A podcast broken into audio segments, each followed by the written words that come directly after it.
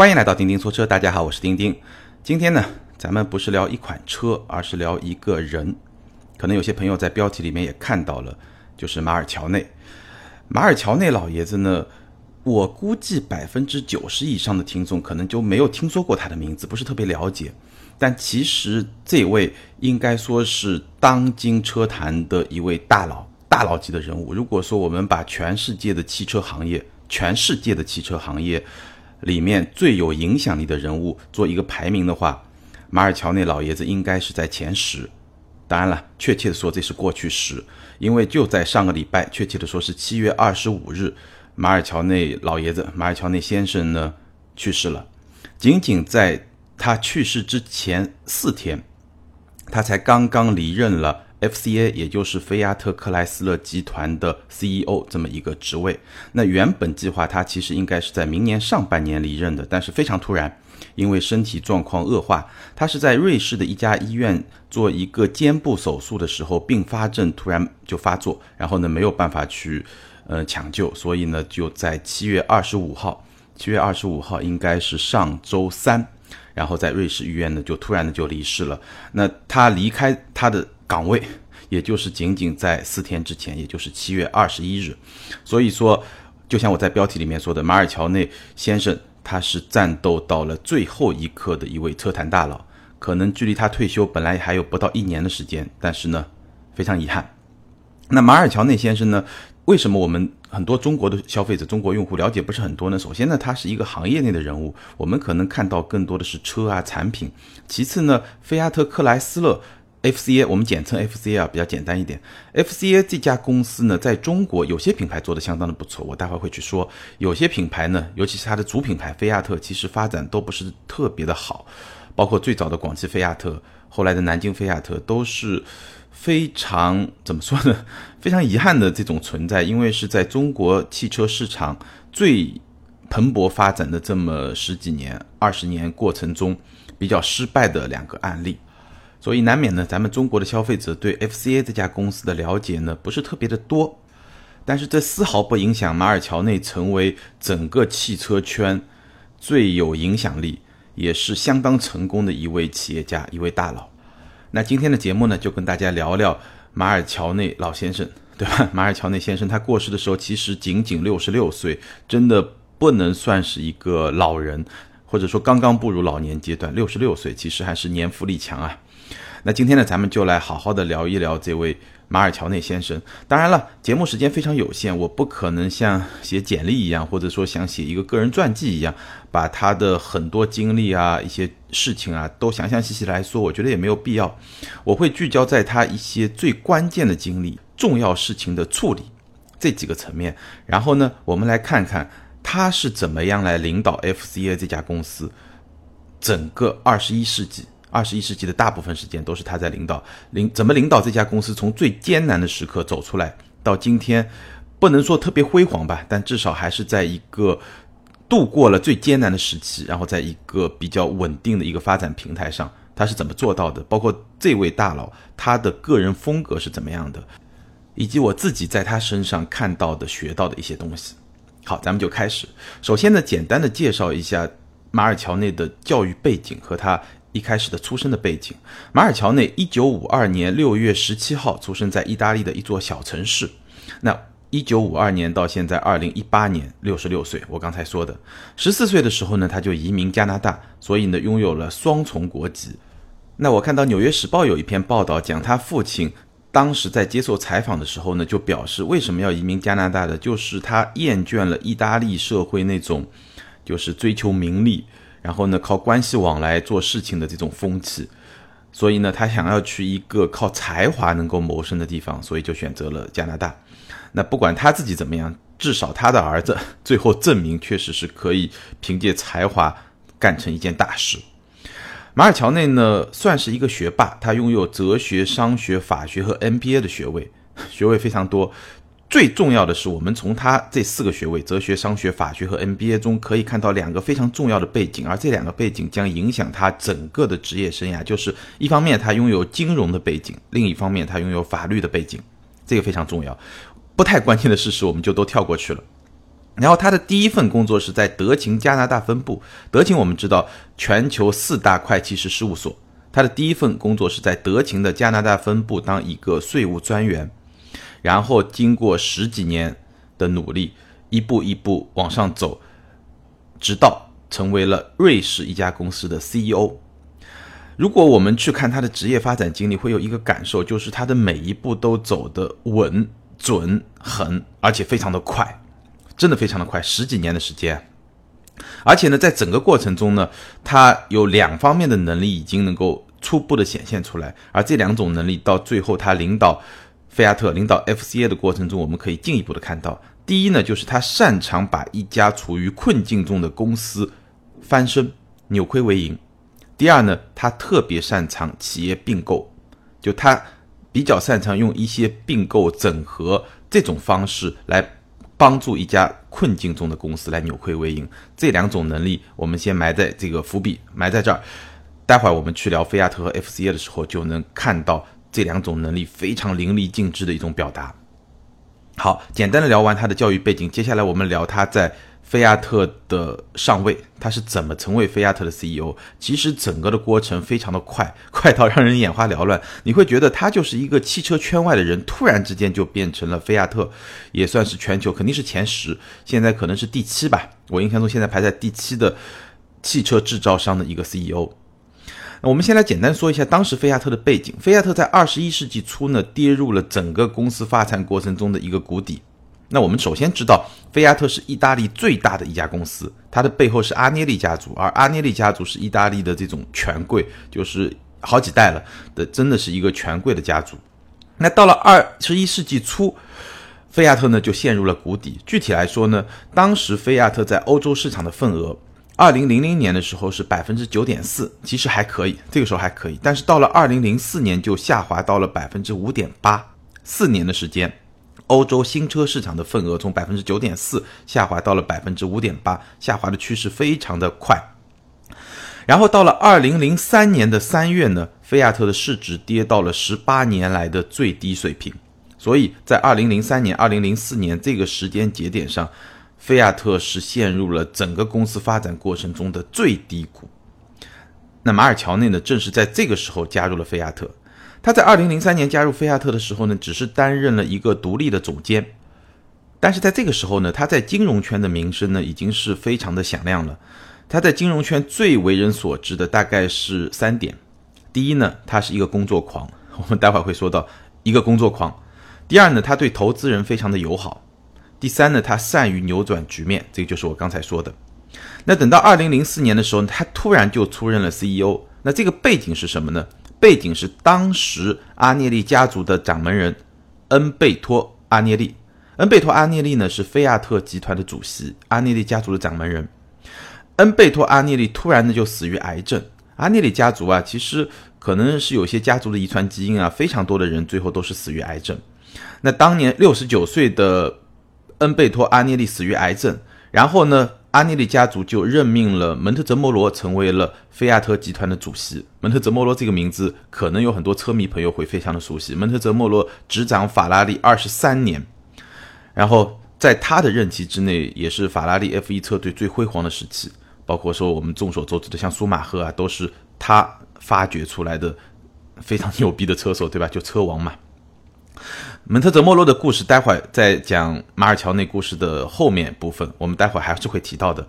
门特泽莫罗成为主席呢，就带来一个结果呢，就当时的菲亚特的 CEO 呢就特别的不爽，因为当时菲亚特 CEO 一直想要当这个主席的位置，那他就特别不爽，以后呢就给马尔乔内留下了一个机会，所以马尔乔内呢就被任命为了菲亚特的 CEO。那除了这么一个。比较偶然的机会之外呢，我刚才说的他在金融圈已经享有的这种名声呢，其实也是帮到了他。就是整个企业界，意大利的企业界都认为这是一个善于扭转局面的人。其实当时恩贝托·阿涅利把马尔乔内带到菲亚特，就一年之前嘛，带到菲亚特，其实也是看中了他这种能力。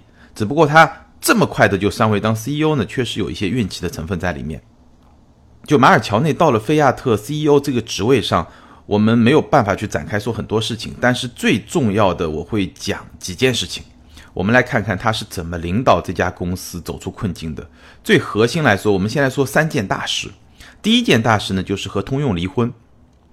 在二零零零年的时候，就当时菲亚特还可以。二零零零年我刚才说了，它在欧洲市场新车的份额还占到百分之九点四，是一个比较还比较好的一个状态。这在这个之后就往下滑嘛。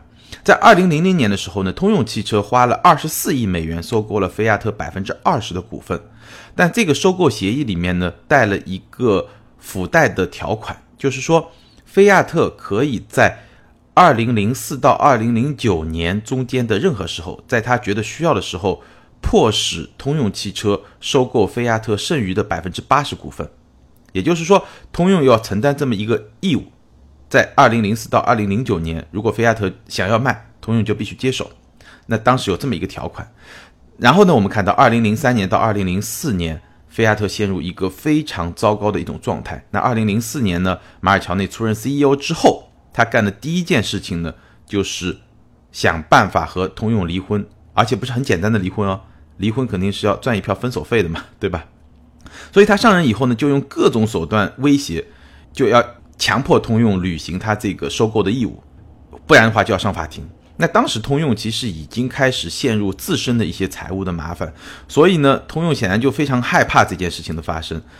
然后马尔乔内通过各种威胁啊、各种谈判啊这种手段，最后在二零零五年，也就是他上任一年之后，迫使通用支付了二十亿美元的分手费，然后把这个协议就给取消掉了。那这二十亿美元呢，也成为当年菲亚特能够重新触底反弹、重新去发展它的汽车业务的一个非常重要的一笔钱。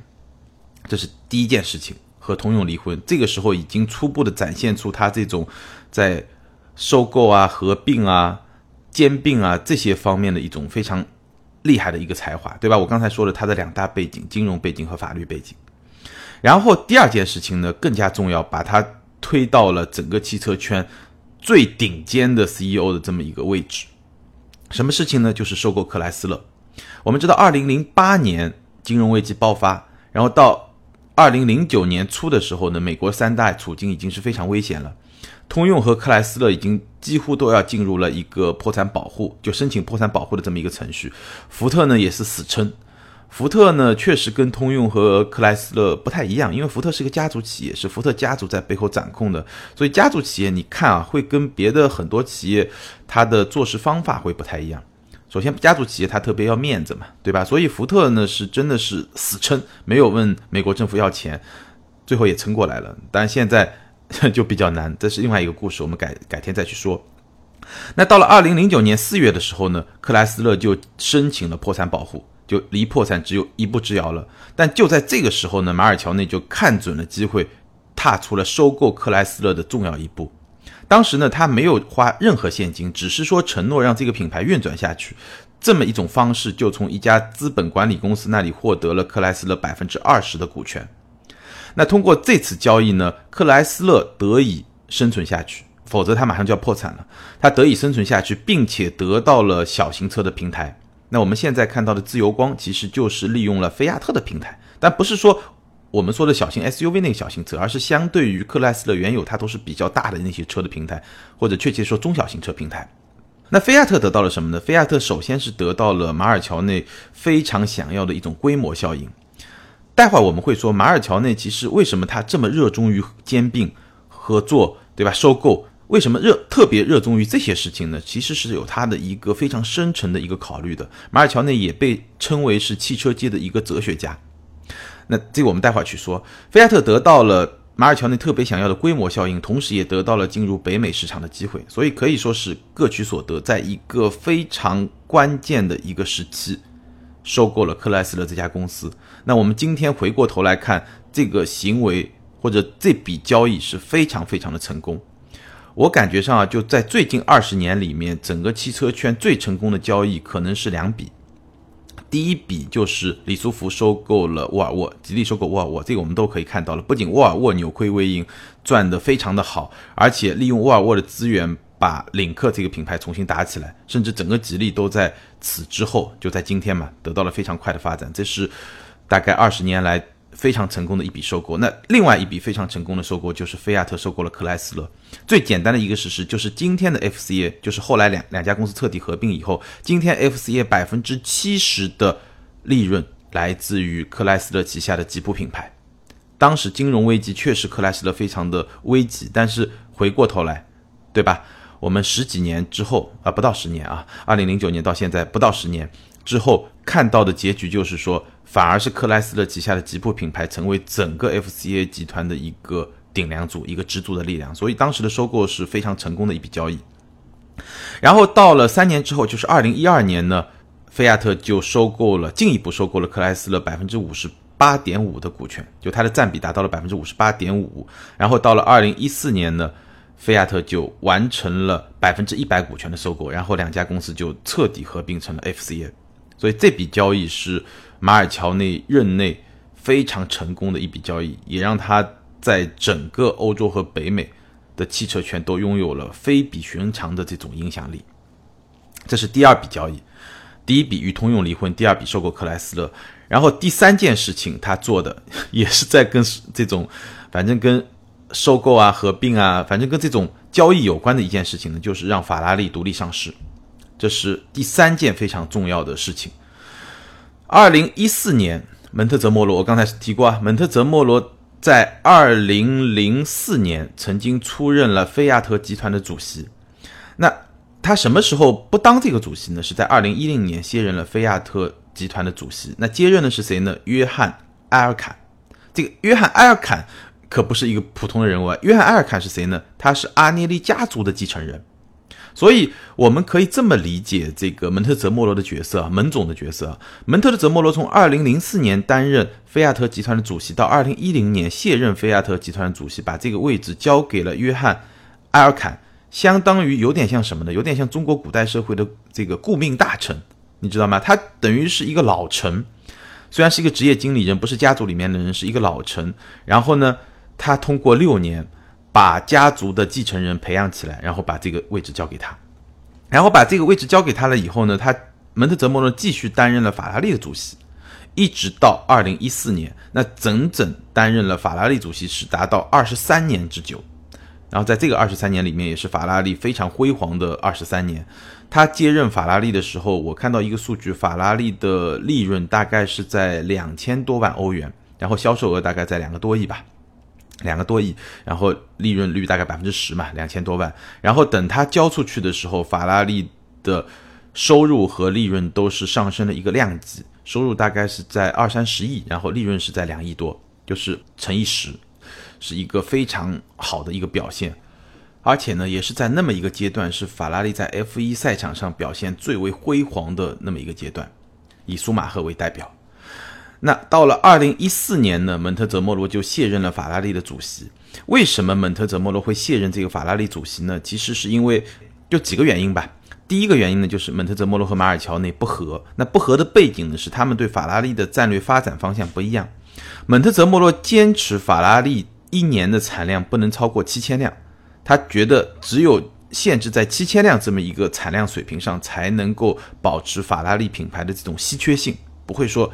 让法拉利成为街车，对吧？全球范围内的街车不行，必须控制在七千辆之内。但马尔乔内不这么认为，马尔乔内认为法拉利需要扩大产能，尤其是当他看到了像中国这种新兴市场的这种需求之后，因为你有新的需求，有新的一个这么大的市场出来，所以他认为法拉利不应该把产量限制在七千辆，应该至少提升百分之五十的产量，也就是超过一万辆这么一个水平。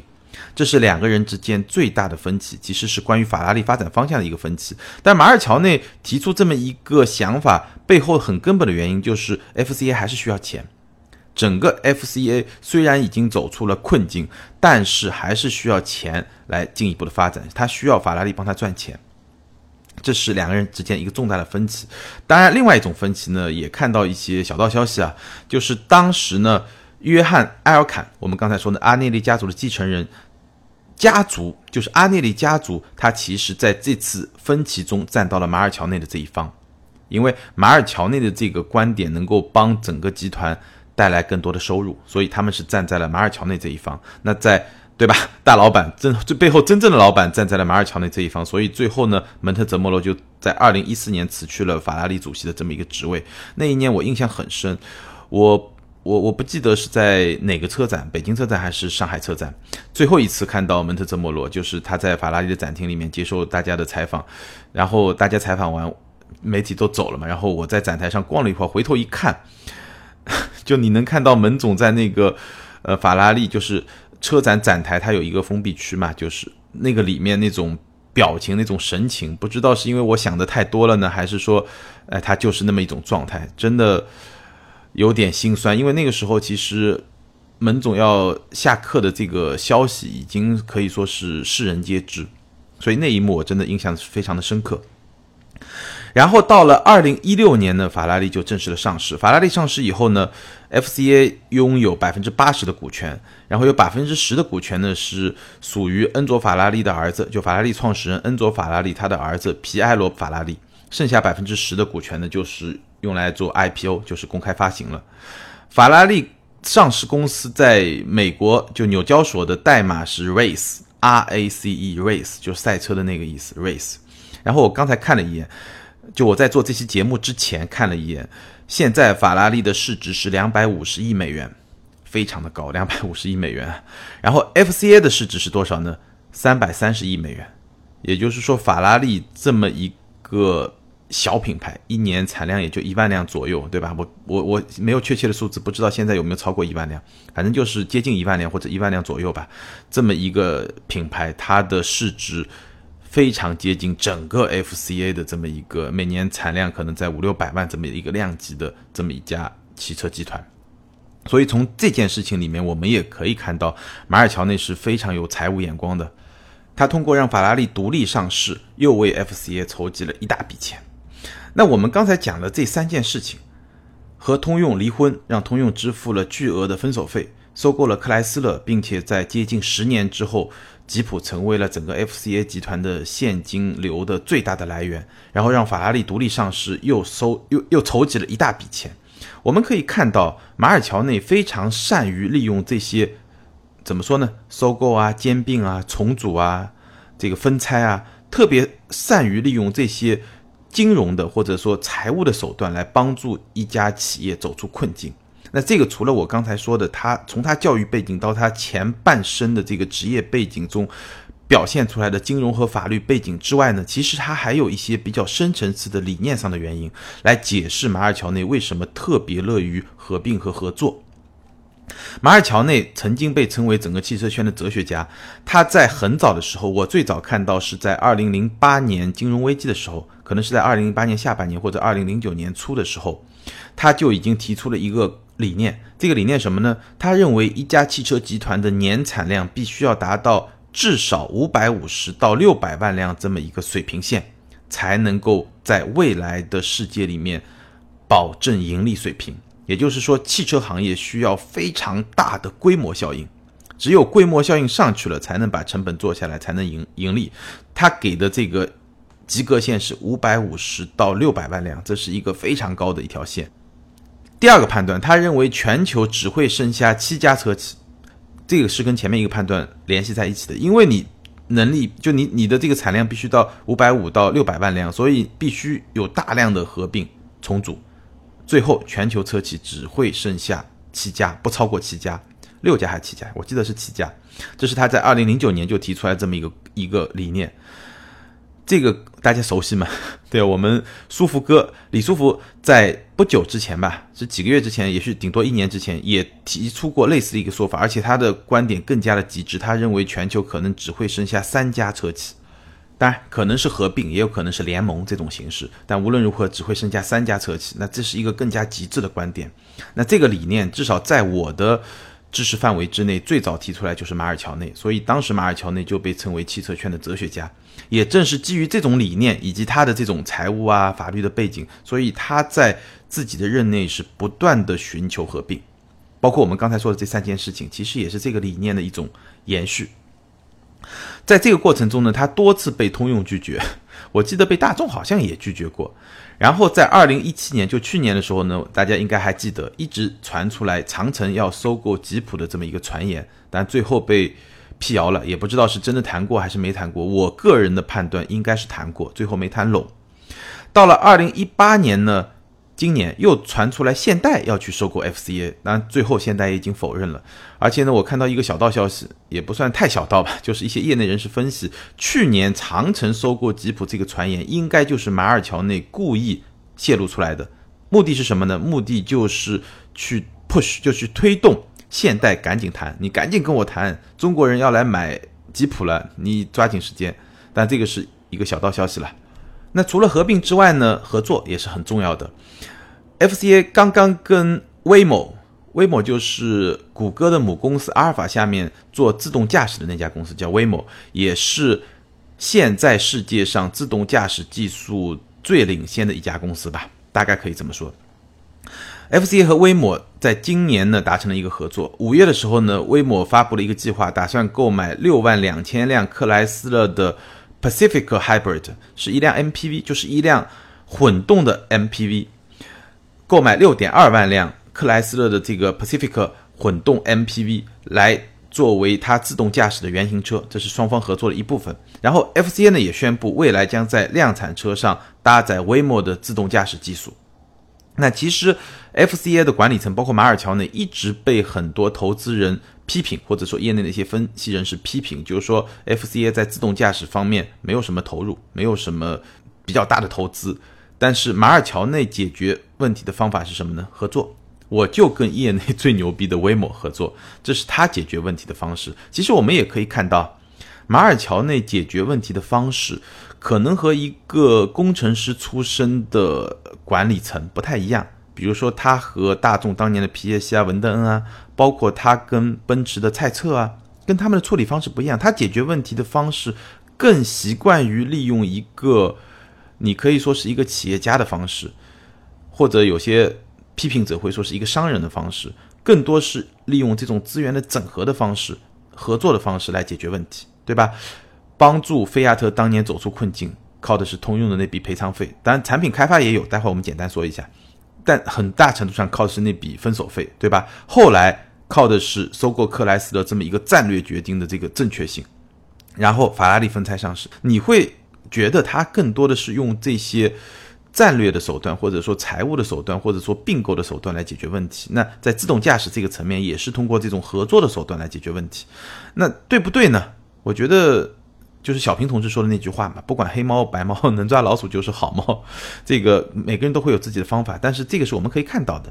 当然，在这个过程中呢，他也不是说所有的合并都 OK 的，他还是考虑到了 FCA 自己的一些战略的利益。比如说，他就曾经拒绝过大众的皮耶西，皮耶西的故事很 更加精彩，我们有机会可以去聊。如果大家对这种，人物的故事，尤其汽车圈的这些大佬的这些人物的故事，商战对吧？商业的策略，甚至有些有些大佬还有一些绯闻，大家感兴趣可以在下方评论留言，我们可以找机会，这个真的可以聊一个系列，可以聊很多人。而且，如果你对商业感兴趣，可能在这些故事里面也能学到很多东西。就像我一样，他曾经拒绝了皮耶西对阿尔法罗密欧品牌的收购要约，阿尔法罗密欧这个品牌。对马尔乔内来说是不卖的，哪怕是大众的皮耶西，对吧？也是一个一个非常有权势的汽车行业的巨人，提出了这么一个要求，也是被他拒绝了。哪怕他一直非常热衷于合并、合作、收购、重组这些事情。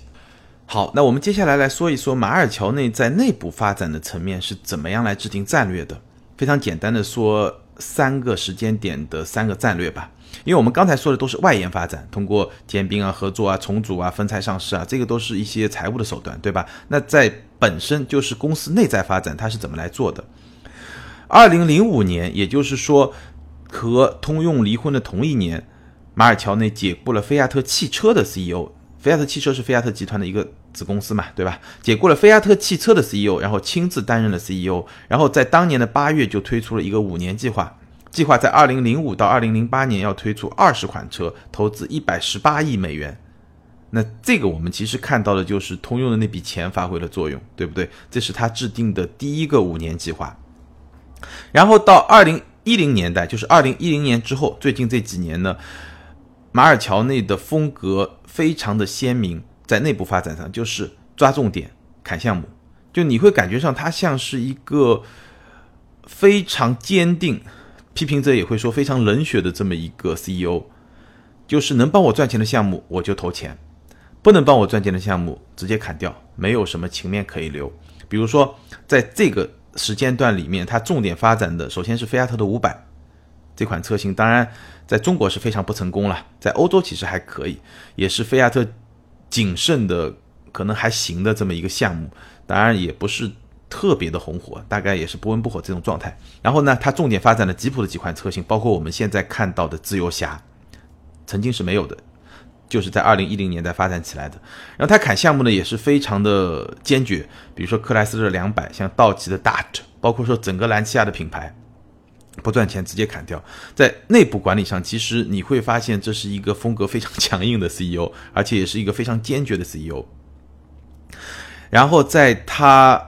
离世之前一个多月，就是今年的六月份，马尔乔内刚刚公布了整个 FCA 集团未来的三个重点。我们可以简单说一下，我相信这三个重点以及这三个重点背后出来的这些产品，我们会在未来的几年里面陆续的看到，也会在未来几年里面不断的会聊到。二零一八年在马尔乔内主持的最后这么一次战略发布会上。他提出的重点呢是三个品牌，然后三个发展方向。三个品牌呢是吉普、玛莎拉蒂和阿尔法罗密欧。也就是说，未来 FCA 将把绝大部分资源放在这三个品牌上。吉普的发展方向呢，当然非常的鲜明。吉普本来就专业做 SUV 的，那它的重点呢是要转变成为一个高端 SUV 的品牌，相对的去淡化它作为一个硬派越野车的这么一种属性。因为我们知道现在的 SUV 其实越野属性没那么强，对吧？大部分用户需要的都是那种城市的 SUV，所以这是吉普的发展方向，会在很多细分市场进一步的推出产品，然后呢，成为一个全门类的，就在 SUV 这个领域里面全门类的高端 SUV 品牌，这是发展重点。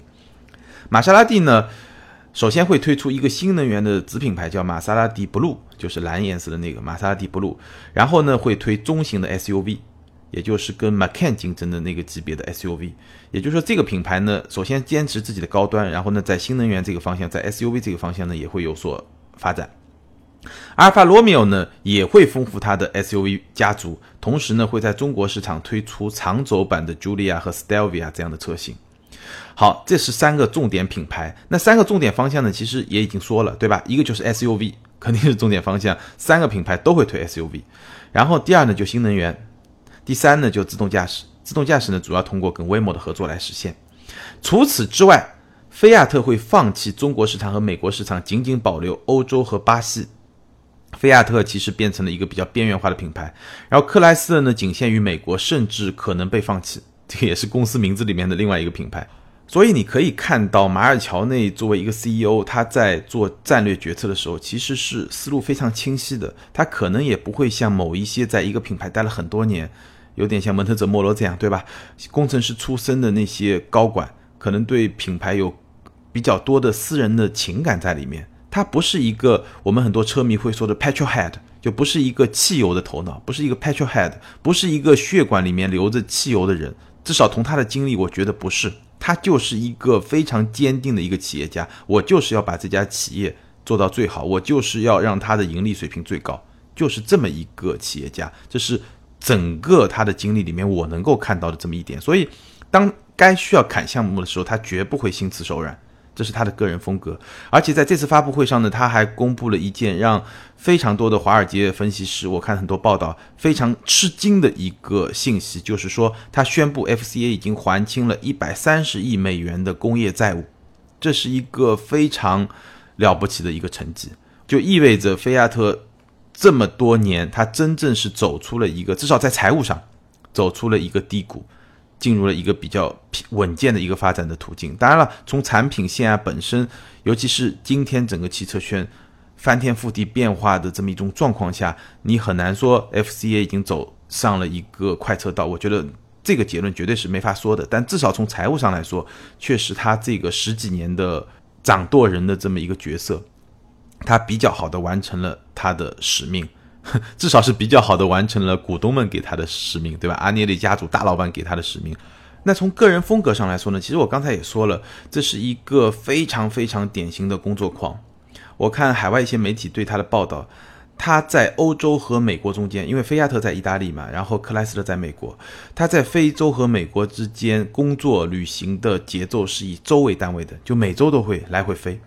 然后遇到公共假日呢，他会换一个国家去找仍然可以一起工作的人继续工作。比如说美国的公共假日，他就去意大利；意大利的公共假日，他就去美国。他是一个百分之一百的工作狂，而且呢性格非常的直率，很多时候呢都是语无遮拦。比如说他在二零一一年曾经评价吉普的指挥官，不是我们现在看到的大指挥官啊，就是吉普的指挥官。二零一一年的时候，他评价这款车呢不适合人类消费。他说呢，虽然有一些客户买了我们的车，但是我实在没有办法理解他们为什么要买我们的车。你可以想象一下，一个大老板对一款车做出这么一个评价的话，那所有跟开发这款车、生产这款车相关的整个集团里面的那么多号人会是一个什么样的心情呢？对吧？语无遮拦。到了二零一四年的时候，他曾经让消费者不要去购买旗下菲亚特五百 E，就是菲亚特五百的纯电动版。他说千万别去买这款车，因为这款车只是为了满足美国加州的排放法规而做出来的。每卖一辆呢，菲亚特集团都要亏损一万四千美元，所以是一个非常直率的这么一个老板。那无论如何呢，他战斗到了最后一刻，也是非常符合他个人的性格吧。七月二十一号，FCA 发了一个公告，宣布马尔乔内因为健康原因没有办法再重返工作岗位，所以就离任了。那仅仅是在四天之后呢，他就在瑞士离开了这个世界。那马尔乔内离任之后呢，有三个人分担了他的三个职务。第一个呢叫 Mike Manley，这是一个英国人，他呢接任了 FCA 集团的 CEO。然后约翰埃尔坎，就我们刚才说的阿涅家族的这个继承人呢，他亲自接任了法拉利的主席。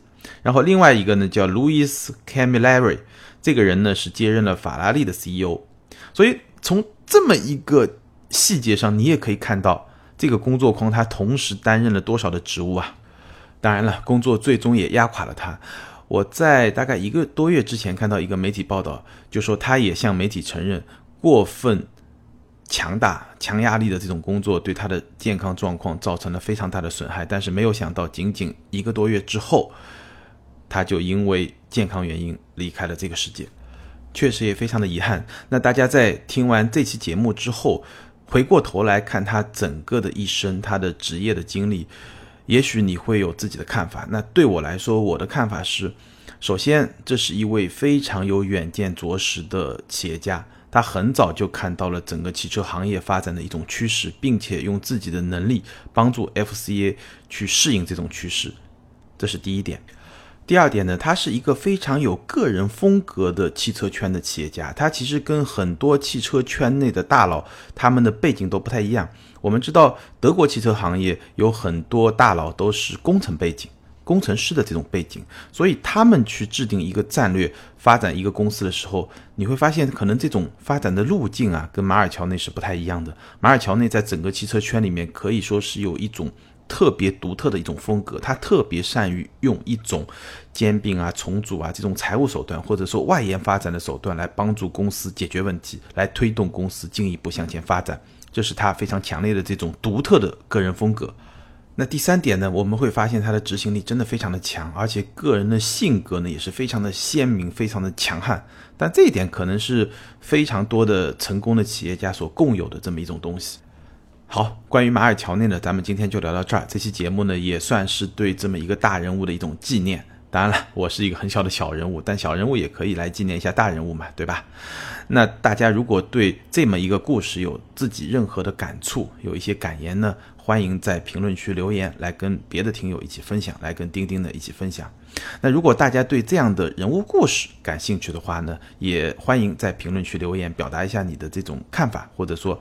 哎，我对这样的节目特别感兴趣。那如果说留言的听友特别多呢，我也可以做一个系列节目，我们一个一个大人物去聊，看看他们的这种在商场上怎样打拼，怎么样把一个品牌带到一个特别高的高度，甚至说可能还有一些对吧，权力斗争啊，甚至八卦绯闻啊，可能也会有一些。如果大家特别想听呢，欢迎在下方评论留言，表达一下你这么一个愿望。